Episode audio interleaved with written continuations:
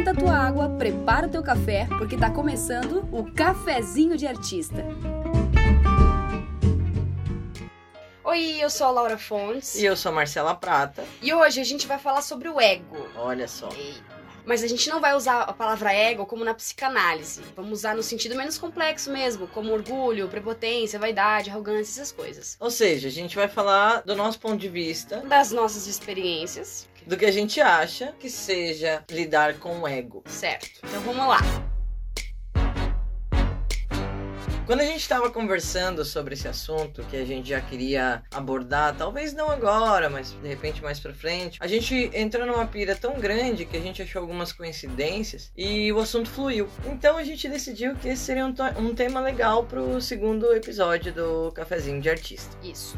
Porque eu e a Marcela somos atrizes, né? E nós estudamos na mesma escola de teatro aqui em Curitiba. Só que assim, a Laura começou um ano antes de mim. E como é por módulos, é, a gente acabou tendo a mesma professora do módulo básico, que é a Hanna, querida, que vai vir falar com a gente num próximo podcast sobre teatro de rua. Yes. E tanto a Laura quanto eu, ó, agora vai parecer que é o ego inflando, mas não é. Tá? É só uma informação pra vocês entenderem como os nossos processos foram parecidos. A gente ganhou um prêmio de atriz revelação nos festivais dessa escola que a gente cursou. Daí a gente começou a conversar sobre isso. Eu lembrei do feedback que eu recebi da Hannah quando acabou o semestre e tal. E ela até citou a Laura. Ela disse: Nossa, um, um ano atrás eu tava falando basicamente a mesma coisa pra Laura. Que foi mais ou menos assim. Talvez eu tenha adaptado, viu? Foi tipo: olha, você é muito esforçada, você é muito dedicada, você vai ter uma vida muito bonita, profissional, contanto que você não permita que o ego tome conta de você. Cuidado, cuida do teu ego. É, eu- e eu, ouvi a mesma coisa, assim, dá, um, dá uma olhada no seu ego, porque às, Às vezes. vezes, é... Pode prejudicar aí um trabalhinho em grupo e tal. Tananana. Tananana, pipipipopopó. E ok, beleza, recebi o feedback. E aí que entra a, a nossa conversa, quando a gente tava preparando o podcast. Como eu e a Laura, a gente lidou diferente com, essa, com esse feedback, que foi basicamente o mesmo, pra um processo praticamente igual, né? Eu fiquei tão preocupada com esse lance de ego que eu comecei a não acreditar. Eu fiquei com medo de permitir que os elogios me afetassem. E aí eu comecei a desacreditar Uhum. de mim. Que isso não é culpa da Hannah, não. Hannah, pelo amor de Deus.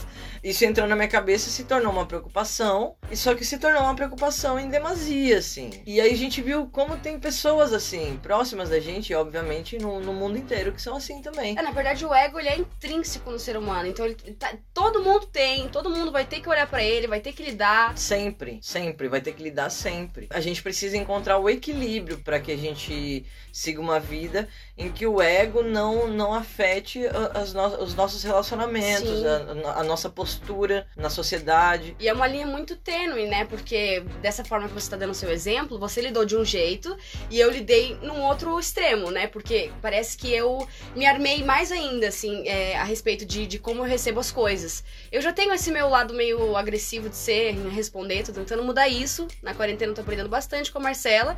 Vou sair, ó, tinindo, viu, para próximos trabalhos, só chamar. Mas de como eu sempre ficava com mil pedras pra revidar alguém quando me apontava alguma coisa. Tanto em trabalho, quando não tava chegando onde eu queria, em casa, com, com alguma crítica mesmo, de como eu comecei a. como eu coloquei num, num lado muito agressivo e extremo de, de se me atacar, eu vou atacar. Se vir falar de mim, eu vou fa- falar de você também, sabe? Que também não foi bacana, que também não, não, não, não cheguei no, no equilíbrio sobre isso. Mas é, isso daí é um trabalho constante, porque pode Com ser certeza. que você chegue no equilíbrio agora, mas se não cuidar, se não tiver atento a isso, Sim. se desequilibra muito facilmente desanda. isso. Então olha só que louco, né? Aqui no Cafezinho de Artista a gente quer abordar diversos temas Sim. nos podcasts. Então não necessariamente só ligado a teatro ou ligado às artes especificamente. tipo, Mas é, com, como um entretenimento, como né? entretenimento, a gente tá conversando sobre assuntos que a gente tá afim no momento e gravando eles. E se a gente considerar bom, a gente vai publicar, independente de ter ou não a ver com teatro. Mas olha que louco, um feedback do teatro, como ele serve pra vida, né? Porque o ego ele afeta em todas as esferas do, Sim. do- do da nossa vida, assim, né? Eu já caio na hora que eu recebo um feedback, na hora que eu produzo alguma coisa, que eu faço algum trabalho. É muito difícil eu acreditar no feedback positivo. Eu fico buscando sempre o negativo. Uhum. Ficava, né? Agora eu já tô Tá trabalhando dando, isso dando daí. uma É, olhada pra isso. aham. já tô dando uma olhada pra isso daí tem um tempinho. E a Laura, o contrário, né, É, tentando é, ouvir mais as pessoas, sabe? Eu, tava- eu quis gravar também sobre esse tema pra eu ouvir todas as manhãs esse podcast, porque, sério, é uma coisa que a gente tem que, tem que se lembrar, tem que se lembrar que existe, que a gente tem que olhar pra isso. É, porque assim, é um assunto que a gente pode sentar na, na mesa do bar e conversar. Nossa, como fulano é sempre egocêntrico, dos nossa, outros, né? sempre dos outros, exatamente. E pode até ser que de repente no banho você reconheça um momento em que o seu ego inflou demais. E aí você reconhece esse momento e fala, nossa, ali eu fui. E aí esquece, acabou o banho, passou Sim. a toalha, já era, né? Nunca mais pensa no Passou o pano, né? Passou o pano, né? Passou o pano. E reconhecer o ego é só o primeiro passo pra começar a trabalhar ele. Sim. Você observa ele e fala: Nossa, agora parece que eu, né? Exagerei um pouquinho aqui. Inflou demais, falou: opa, isso não, não foi bacana. Isso se reflete em, em atitudes, em falas, em como você responde alguma coisa. Comportamento. Comportamento. No geral. Refle- é, reflete em muitas coisas. Eu, eu- digo que o ego tem várias faces. Lógico, não falando né, do ego na psicanálise, do Freud e tal, mas na minha visão, que não tem embasamento nenhum. Só pra lembrar, né? E eu tenho que olhar muito, porque eu sou geminiana, tá? Já tem que dar um- um- uma olhada ali. E minha lua e minha Vênus é em leão. Então, gente, não é fácil ser. Gente, não é fácil. Não é fácil. Não, é fácil mesmo. Olha, é difícil, chata pra. Olha. A gente teve a oportunidade de trabalhar juntas em duas peças de teatro, sendo que uma delas era profissional.